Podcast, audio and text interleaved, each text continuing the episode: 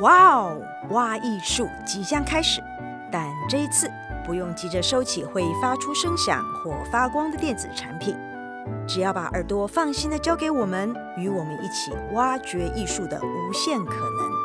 愿你拥有一个美好的聆赏经验。大家好，我是陈伟志 Edwin。欢迎收听由台中国家歌剧院制播的 Podcast，哇哦，哇艺术，发现音乐剧系列。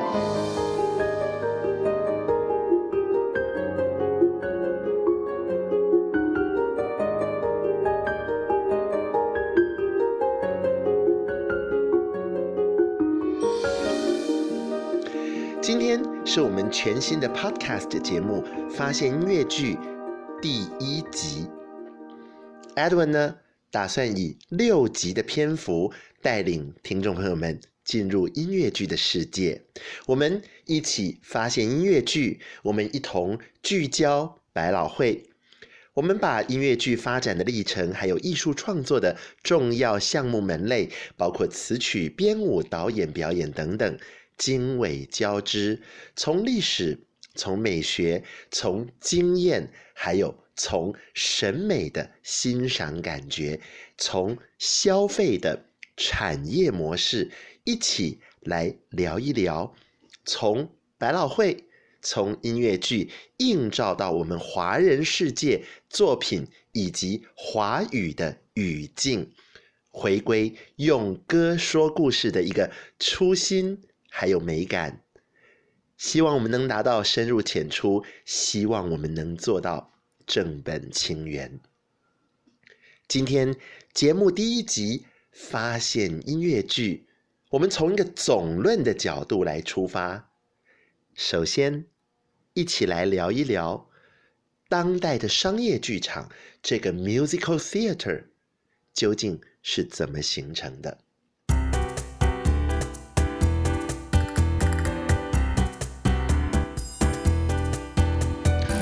请听众朋友们想一想，您平时闲暇时候是做什么样子的一个消费娱乐？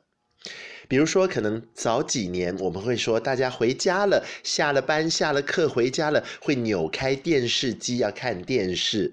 哎，那现在这个是数位平台的年代，我们上网，我们在这个手机上面，在平板电脑上面，或者在自己的大的电脑上面呢，上网。是一件稀松平常的事情。上网，我们看什么？我们跟朋友聊天，我们看新闻节目，我们看娱乐节目，我们打电玩，我们听歌，我们看戏、追剧，这都是我们平时的消遣，平时的娱乐。大家试着想象一下，在没有网络的年代，在没有电视的年代。甚至在走进电影院看电影的年代都不是那么普及的时候，一般人、庶民百姓，我们平时闲暇的时候作何消遣、作何娱乐呢？走进剧场，就是在这样子的一个前提之下，他从庶民百姓的生活当中自然而然形成的一种娱乐。一种消费的方式，这种娱乐、这种消费的方式，尤其是在大城市里头，不管是我们所谓的这个欧美国家，甚至是我们的亚洲地区、我们的华人世界，在大城市里头走进剧场，走进歌台舞榭，走到这个说书先生的说书摊去听王小玉说书，这都。可以算作是商业剧场的一种形式。从百老汇的角度来说，啊，纽约百老汇它的这个商业剧场的形成年代呢，我们大致可以推算到，差不多是距离现在一百五十到两百年之前，大概在一八多少年的时候呢，十九世纪初就已经。具体成型，不单单是一间、两间的歌台舞榭，或者是商业剧院，它可以是一整个区域的集体经济的发展。在那个年代，观众朋友们一样有对于故事、对于时事、对于流行歌曲，还有对于搞笑啊、八卦啊、这个命理呀、等等的需求，而这些你我平时在网络上面追的，我们平时在电视节目里头看的这些内容，转换了载体，在那个年代全部发生在舞台，全部发生在剧场的场域。这我们基本上可以算是当代商业剧场的一个发軔，而。我们从纽约百老汇的这个角度来看，为何谈纽约？为何谈百老汇？因为在发展的过程当中，它自然而然形成了一个业界楷模，一个业界指标。投注在其中的金钱、人力、才华，那个高度的密集，使得这个地方形成了属于自己的经济规模。他们形成了属于自己的产业，于是我们说 show business，我们说 industry，这些字开始可以使用了。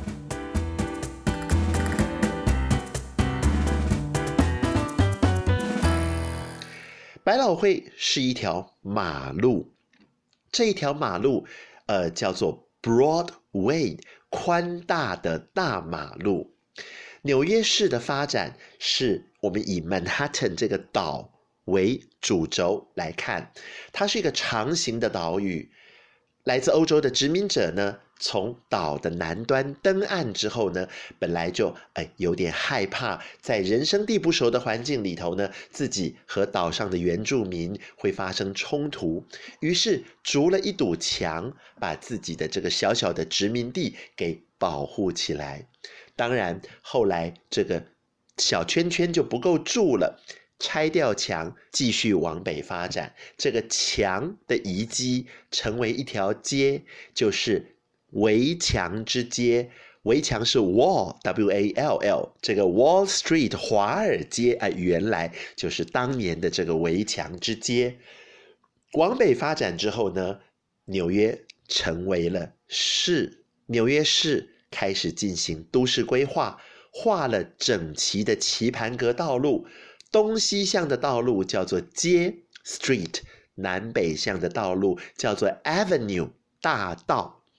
在棋盘直交一整个往北发展的过程当中呢，有那么一条马路，它违反了棋盘直交的九十度切角，它从纽约曼哈顿岛的西北。斜向了东南，这一条从西北斜向东南的大马路，就是名震江湖的大马路 Broadway。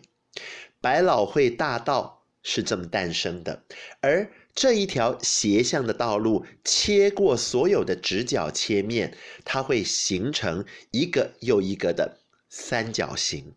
这个三角形有的正的，有的反的。那顶点对顶点，犄角对犄角，在每隔几条街所形成的，因为三角形的缘故，形成比较重要的大型的广场的时候，这些广场就成为了纽约市曼哈顿发展的过程当中非常非常非常重要的商业娱乐。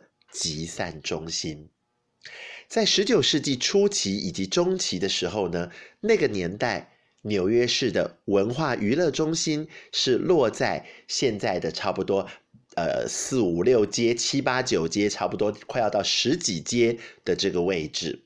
那那个是点煤油灯的年代。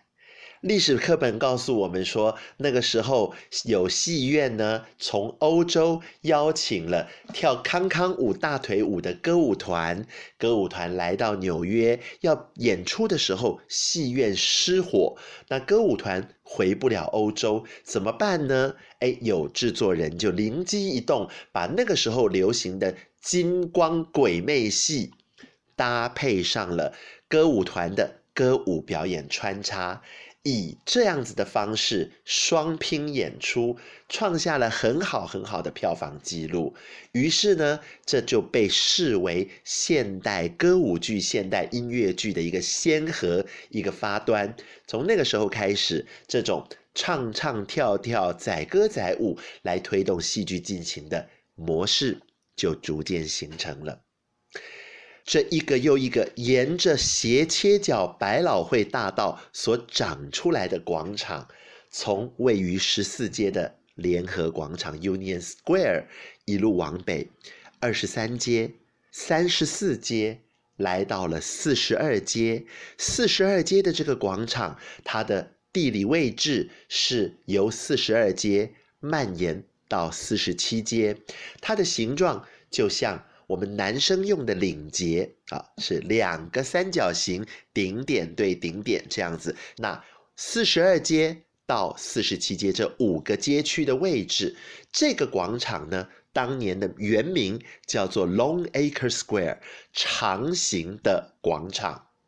后来纽约时报的总部搬到了四十二街，这个广场被改名为 New York Times。纽约时报广场，简称为 Times Square，它绝对不是我们平常在中文语境里面常常说的时代广场，这一直都是纽约时报广场。听完了伟志 Edwin 所做的节目以后，大家不要再说错了。纽约时报广场，时报广场这五个街区的周围呢，有好多好多的餐馆，好多好多的电影院，好多好多的戏院。所谓百老汇剧场区，逐渐逐渐的发展，就聚集到了这个地方。直到如今，都已经二十一世纪了，时报广场的周围仍然充满了大概有三四十家的戏院。我们刚刚不是说，呃，全盛时期大概从十九世纪中期那个没有电视的年代，大家下了班、下了课进剧场去找乐子，这是最重要也最平民平价的娱乐方式。比起电影，看真人演出的戏是稍微还贵了一点点。那真人演出的戏有好多好多种，严肃高雅的话剧，严肃高雅的歌剧，另外呢还有轻松喜剧、歌舞喜剧、综艺歌舞秀的表演，有脱口秀，有时事讽刺秀，有美女服装秀，好多好多好多。这就是所谓商业剧场的大家庭，而 musical musical theater 就是其中非常重要的一环。他们是大众流行文化的载体，在那个还没有流行音乐工业的年代，还没有流行音乐产业的年代，这些歌台舞榭还有戏院，就自然而然成了流行音乐的摇篮。换句话说，流行歌曲它很重要的一个源头是来自百老汇剧场。说到这里，有一个名词，Edwin 想要利用这个机会呢，为大家释疑一下。这个名词是我们台湾最近这几年很常用的，叫做定目剧。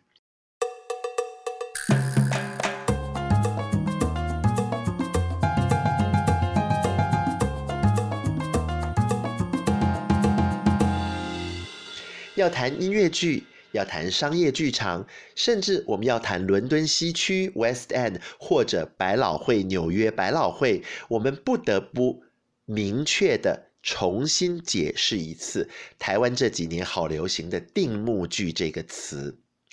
定目剧绝对不是指 Phantom of the Opera，绝对不是指在百老汇或者在伦敦长期上演的商业剧作，因为这些商业戏院、商业制作人跟商业制作，他们并没有定目的打算。他们进驻这个戏院之后，这一出戏的制作进驻这个戏院之后呢，他是每个礼拜要看财务报表的，他并没有制定所谓下档的期限。这个在我们业界叫做 open run，这个 run 指的是演期的意思，它并没有制定下档的期限，它并不是所谓的 limited run，这是限期上演，只演八周，只演六周，那叫 limited run。有一些戏是 open run，就一直演下去，只要每个礼拜我的支出和我的收入可以达到平衡，我制作人愿意，我就继续演下去。这出戏没有产生疲态，我就继续演下去。这种戏是纯纯粹粹的商业运作，是纯纯粹粹的 commercial theater 商业剧场，它叫做 open run，它绝对不叫做定目剧，因为在这样子的逻辑里面。根本不存在定这个意义。一旦票房反应不佳，观众反应不佳，我看这个星期哎红字，下个星期红字，我要不要等到暑假观光客来呢？我好像可以等得到，那我撑着。或许我过去五年、十年我赚够了钱，我可以多撑几年，但是。撑到大家都不愿意撑下去了，制作人随时在合约的制定的周期的时候呢，他就可以宣布我几月几号就要停演了。像是在伦敦，这些长期上演的商业戏，是一档一档一档宣布，我们这一档可以卖票卖到几年几月。比方说，我们这一档的《Phantom of the Opera》可以开票开到二零二二年的十二月，那等到二零二二年的可能八月或九月的时候，我们继续开下一档的票，就这样子一档一档的开下去。这个跟百老汇的状况一样，都叫做 Open Run，我们就是继续的演下去。发现状况不对了。我可以在什么时候宣布我这个 Cats 猫音乐剧，我要在几年几月几日功成身退，隆重下档？那请问定目剧啊，repertoire，它又指的是什么呢？我们大概可以从两个角度来谈。第一个角度，对于一个剧团来说，我手头上有一些固定的戏。这些固定的戏，对于我这个剧团来讲，就是我的口袋里面的常备剧目。这个常备剧目就是 repertoire，就是定目剧。比方说，我这个剧团每隔几年就会固定演出《暗恋桃花源》，每隔几年就会固定演出《淡水小镇》。那《暗恋桃花源》《淡水小镇》。对于我这个剧团来讲，就是我们的常备剧目。这个常备剧目，它其实就是所谓的 repertoire 定目剧的意思。除此之外，我们不要从剧团的角度来看，我们从剧场的角度来看。这个剧场它有自己的制作公司，这个剧场它有足够的储存量体，可以。储存一档又一档固定的，哎，今天不是固定的剧目了，而是固定剧目的固定制作。我可以储存我的杜兰朵公主豪华歌剧的布景，我可以储存我茶花女歌剧的布景、服装、道具。我每一年的。春季我要开新一季的节目单的时候，我就来盘算一下，嗯，我仓库里面储存着五十出经典歌剧现成的服装布景道具，还有这五十个制作他们的调度、走位、编舞，我们都有舞台圣经，我们有呃厉害的执行导演跟舞台监督，可以重现。当时大导演的精心设计。好，那这就叫做我这个剧场的 repertoire。尤其以歌剧院来讲，大都会歌剧院、纽约大都会歌剧院，他们常备的 repertoire 有好几档、好几十档这个定目剧。那我们今年推出《杜兰朵公主》。这《杜兰朵公主》呢，是一九八几年柴菲里利导演的那个制作，现成的服装、布景、道具，然后场面调度的细节，全部都可以呈现出来。新一档的制作，那我今年的这一档呢，我要做。Julie Taymor，《狮子王》的 Julie Taymor 导演，他所做过的《魔笛》，我的全套服装、布景、道具，我包括这个 Julie Taymor 的场面调度，哎，我全部都有完整的记录。那这一个固定的制作，它可以推出。我今年的秋季档，除了固定的五出定目剧之外，我另外要推出三个全新的制作。这三个全新制作演出了之后，哎，叫好叫座，那我是不是把它收编为我自己剧团储存量体当中的固定的剧目呢？这叫做 repertoire。商业剧场 Phantom of the Opera 跟歌剧院或者是剧团的常备剧目。常备制作，大家不要再搞混了。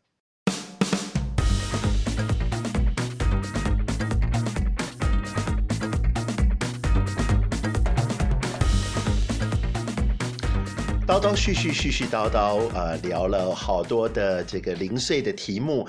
我们谈到了音乐剧简单的起源，我们说到了百老汇。这个所谓的 Theater District Times Square 时报广场剧场区是怎么样子逐渐形成的？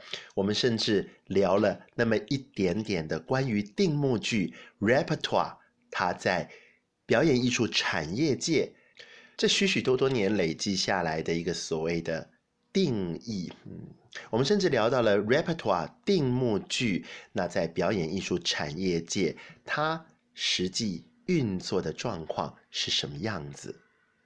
商业剧场一切朝前看，和我们台湾地区的表演艺术团体，包括向政府单位申请补助，包括向公部门的馆方啊这些场地要去争取演出档期，这许许多多层层次次，在我们台湾地区跟在海外。我们其实都有实际上运作的差别，又或者对于我们人在其中啊、这深陷其中的这些我们呃当局者迷啊，对于我们来讲呢，也有所谓的理想状况和实际状况的差别。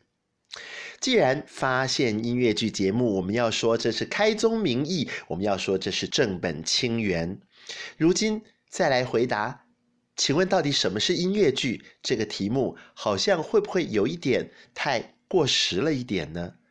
不过这个题目走到哪里，大家可能真的都还在问。简单的来说，音乐剧对于 Edwin 来讲，有广义的定义，也有狭义的定义。狭义的定义，我们先来说一说。狭义的定义就是那个就叫做音乐剧。好，那个是什么呢？这几年很流行的《Hamilton》，大概十年前、十五年前很流行的《Rent》，大概二十三十年前很流行的《猫》Cat《悲惨世界》，包括更早更早之前非常流行的，像是《My Fair Lady》窈窕淑女，像是真善美的《Sound of Music》，这些我们把剧名一说出来。大家应该都会哦，所以那个就是音乐剧。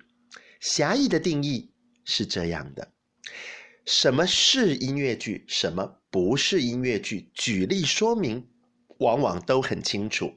可是这个定义它并不是一刀划开的，这个是而那个不是。它其实呢，有一点像是光谱渐层的。我们从真真正正、纯纯粹粹，一说出剧名，你立刻可以知道那是音乐剧的。这些我们刚刚举的例子，过度渐层到啊、我们说莎士比亚的《哈姆雷特》，我们说亚瑟·米勒的《推销员之死》，这些戏、这些剧目说出来，你就知道哦，我们在谈的是话剧，我们在谈的不是音乐剧，因为它没有真正的唱歌跳舞来推动剧情。那在这个两端光谱的两端过程当中，就有好多渐层的空间了。有些戏呢，它可能给自己一个副标题，叫做带唱歌的话剧啊，Play with Music。有些戏呢，它会把自己定义成是严肃的，不是。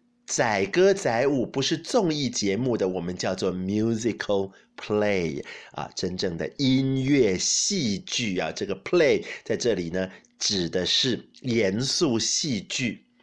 另外又有 musical comedy 歌舞喜剧，另外甚至还有像我们说综艺秀，今天的节目我们讲了好几次综艺节目、综艺秀、综艺秀在。美国在英语世界的这个字呢，采用的是 vaudeville 这个字，你可以说它是 variety show。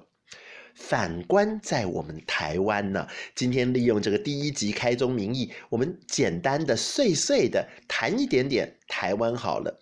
那什么是音乐剧？我们或者把电影也纳入我们讨论的举例的范围。什么是音乐剧呢？梁山伯与祝英台。他运用了传统戏曲的元素，然后他用流行歌曲的方式，把传统戏曲黄梅调、呃京剧、昆曲的这些旋律、这些民族的元素，透过民族交响的方式，用歌唱、用身段舞蹈动作、用台词来推展剧情。这其实就是音乐剧。什么是音乐剧？果陀剧场的《西哈诺》。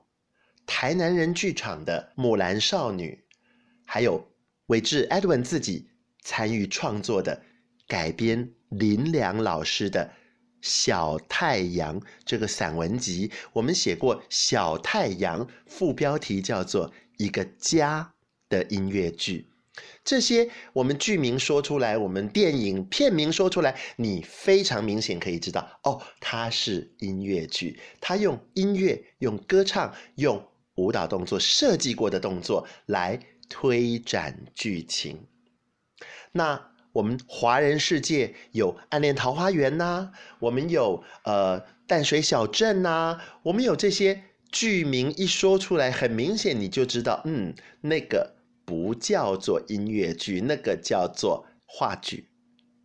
然后在音乐剧和话剧的这两个极端。中间就有好多好多的光谱渐层，啊、呃，比如说 Edwin 自己曾经研究过的，一九五零年代后期，在西门町的新世界戏院，当时号称叫做新世界戏剧运动、新世界剧运，啊，为期一年半的时间，然后轮番，包括公营的、包括民营的剧团轮番上阵，然后在每天晚上上演舞台剧。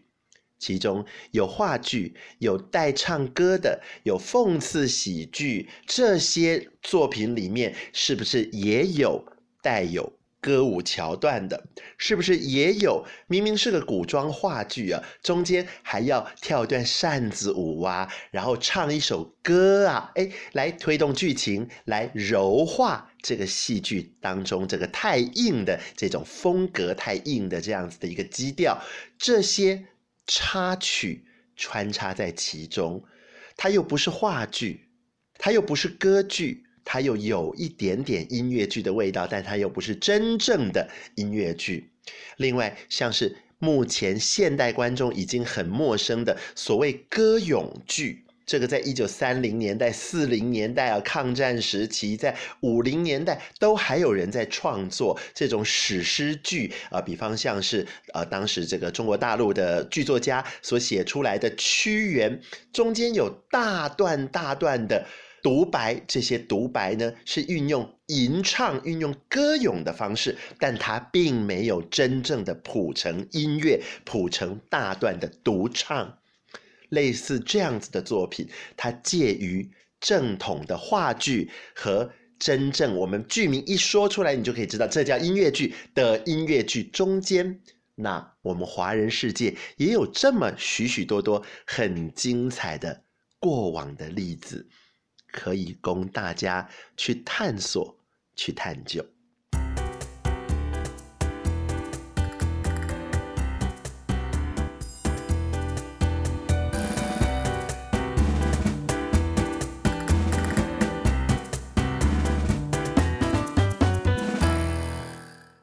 什么是音乐剧？狭义的说，刚刚说了，剧名讲出来，你立刻知道这个是，这个不是，而那个好像是。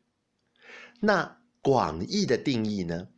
当我们把音乐剧 （musical theater） 的定义范围拉抬到所谓的广义的定义，刚刚 Edwin 不是举例？梁山伯祝英台吗？黄梅调电影《梁山伯与祝英台》，你一说出来，你就觉得，嗯，他唱歌，他有身段动作，视为舞蹈，他讲台词，串联在一起，整合在一起。我们用现代音乐剧场的定义来说，的的确确的，它就是音乐剧。广义的音乐剧定义，我们甚至可以把 opera 歌剧，我们可以把 operetta 轻歌剧，比方像《风流寡妇》等等，《学生王子》等等。还有我们华人世界，我们东方文化的传统戏曲，都可以纳入这个运用音乐、运用歌曲、运用舞蹈动作设计过的动作，运用精心编排的文字语言，融入整合在一起，来推展剧情，来深掘角色，这就是所谓广义的。音乐剧场艺术的定义，musical theater 在这一把大伞之下，有好多好多不同的剧种，有好多好多不同的类型。我们又要从广义拉回到严格定义的狭义定义。好，那我们今天要去报名参加音乐剧社团，结果在招考新生的过程当中，当家的社长劈头就问你。请问你喜欢什么音乐剧啊？张口结舌，我喜欢呃莫扎特写的《魔笛》。好，莫扎特写的《魔笛》是不是音乐剧？广义的说，它的确符合 musical theater 音乐剧美学的一个思考的逻辑。狭义的说，它真的还是歌剧。广义的说，普契尼写的《波西米亚人》。它符合音乐剧的审美以及思考逻辑。狭义的说，普契尼写的作品，那对不起，那它就是歌剧。你要说音乐剧的话，由波西米亚人改编而成的，我们刚刚说到的《吉屋出租》（Rent），它就货真价实，是问世于一九九零年代中期的当代音乐剧了。什么是音乐剧？什么不是？用歌、用舞、用语言文字融入在一起，推展戏剧的，我们叫音乐剧。什么是音乐剧？剧名说出来，我们立刻可以判断什么是，什么不是。狭义的定义，广义的定义，大家一起发现音乐剧。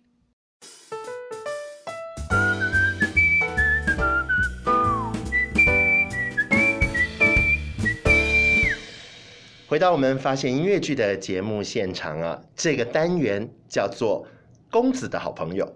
Edwin 呢，在平常在这个社交媒体、社交网络上面呢，都自称公子啊，“公子的好朋友”。我们每一集节目会安排一位好朋友到线上跟听众朋友们聊聊天。今天我们开宗明义，正本清源第一集为大家邀请到的呢，是在国内。具有相当知名度的、很重要、很重要的音乐剧制作人陈武明。武明先跟我们听众朋友们问声好。公子您好，各位听众朋友大家好，我是武明。我们认识超过二十年，是的，那真的是从学生剧场一路连滚带爬做起来啊。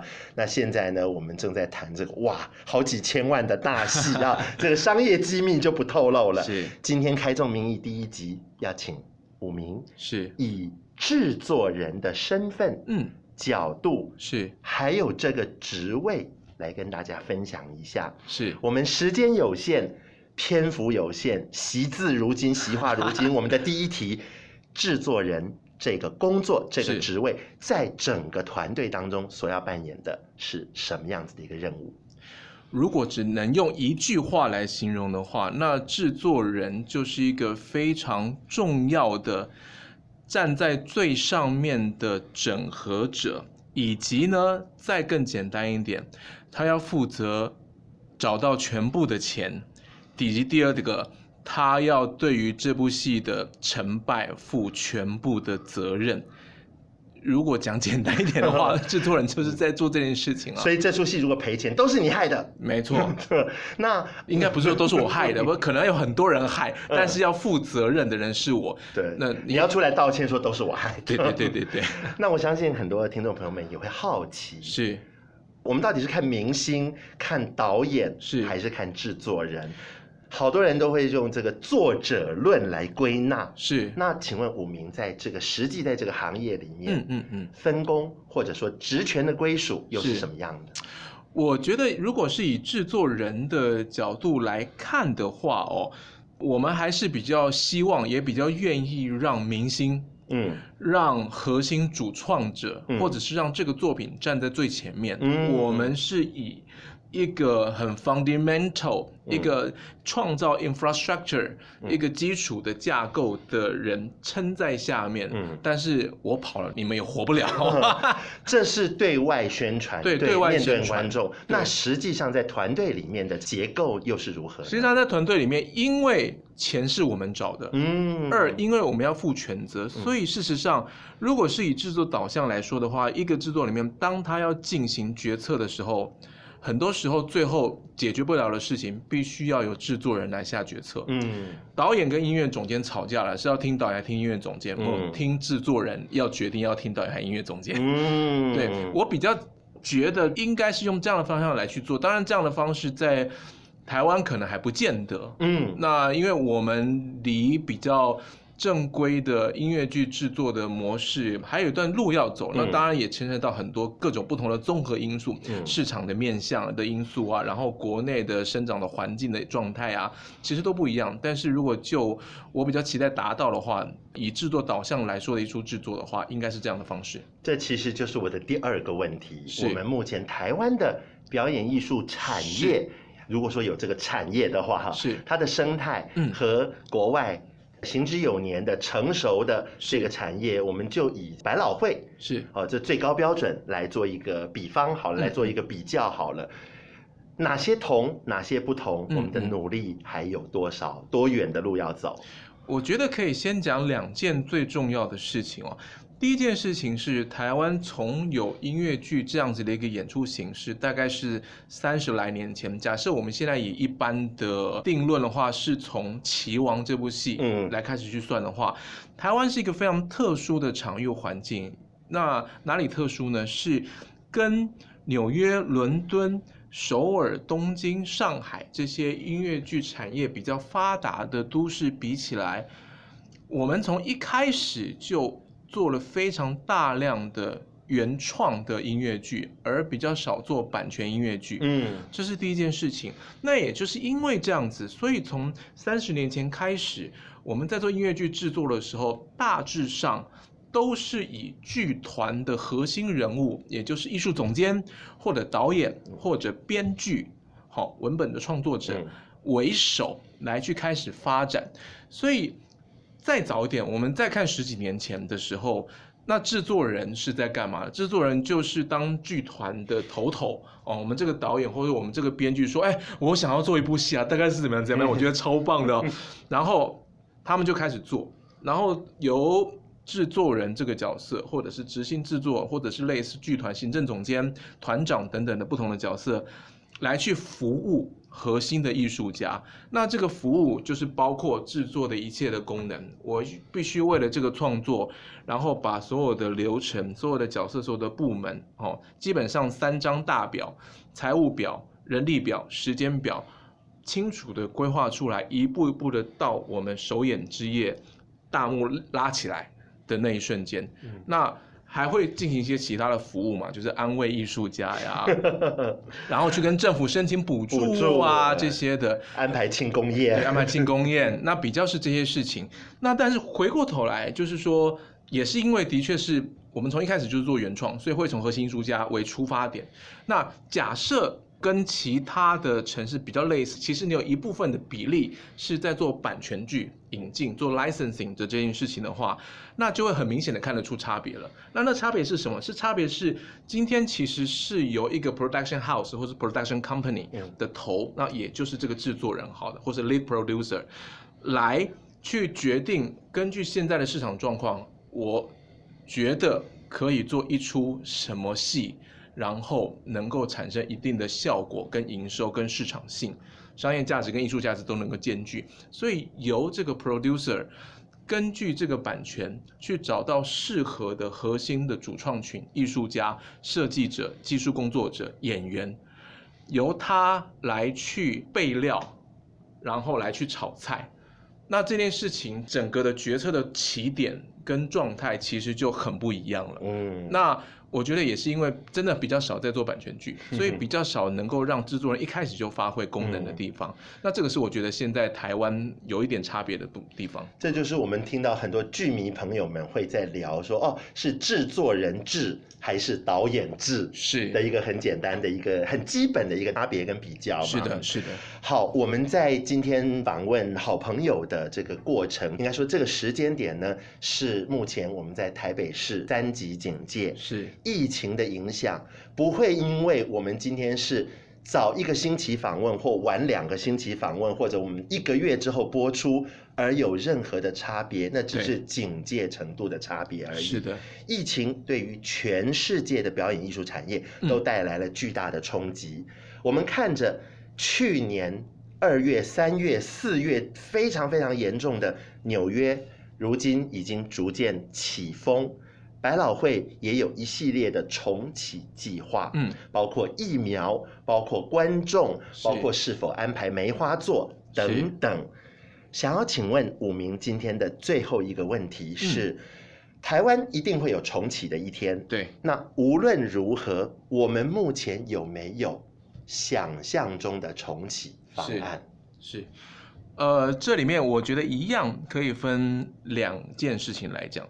那我就把它切上台前跟上台后好了，好、嗯，那。上台前，因为其实现在疫情的状况，我想大家都会有同样的共识。即便我们能够回到一级，你依旧不知道什么时候又会再到二级跟三级，除非是我们全体免疫，嗯，啊疫苗打到七成八成的这样状态下。但即便如此，都要小心。那但是就是因为这一波哈，去年其实大家都在等，所以我认为去年在表演艺术界在制作的模式上面没有什么太大的变化。但今年我认为大家都已经感觉到了哈，虽然我从去年就。开始呼吁了。那在前面我们在进行开发工作，在进行合成工作的时候，有哪些事情是可以在线上做？有哪些事情当你不能群聚的时候，你要用哪些的技术、哪些的平台，然后改变怎么样的流程来去维持这个开发跟合成的工作？我想现在各个剧团其实都在进行了，所以我们现在看到很多人开始线上排戏、线上读本。那这些基础的事情，未来我认为在技术上面会有更多完整先进的技术来去 support 线上工作，尤其是线上的协同工作这件事情。那当然，可能那个即时性，立刻可以同步一起唱歌这件事情，还需要一点时间哦，大概来个几年这样子。但是很多事情的确可以在线上完成了。所以在上台前，我想大家各个剧团或各个制作单位，可能都要去能够有清楚的线上线下不同的工作方式的配套跟措施。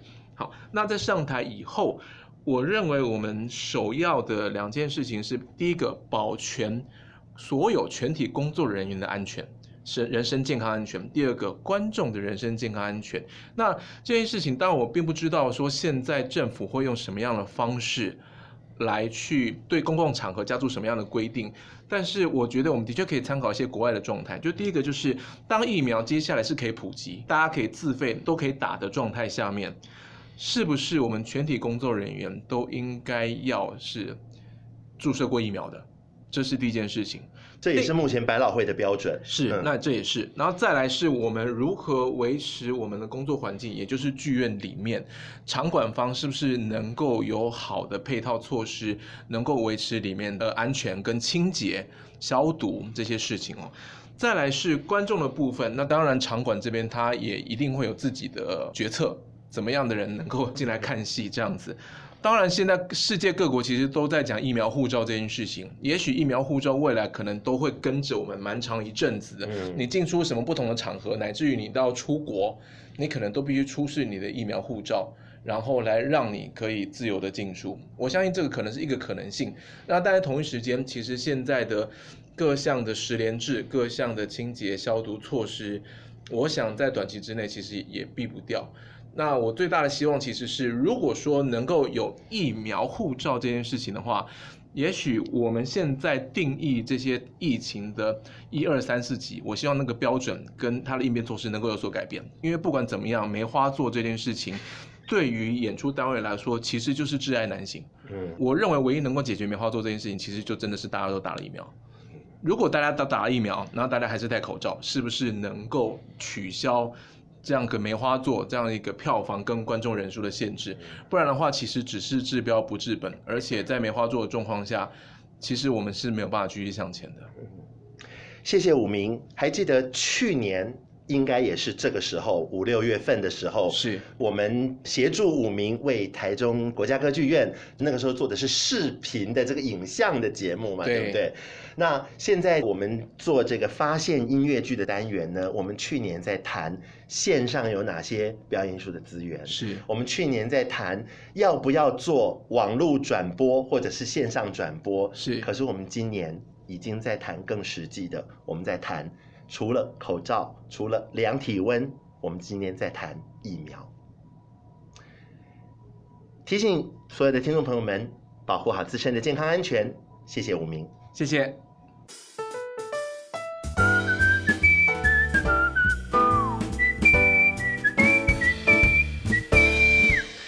今天开宗明义，我们谈了定目剧，我们谈了百老汇剧场界的形成，我们知道了这个高度人力、财力还有智力密集的这个产业，我们去了解、去明白纽约百老汇或者英国伦敦西区 West End，它是怎么样子在百年的时间当中自然而然的。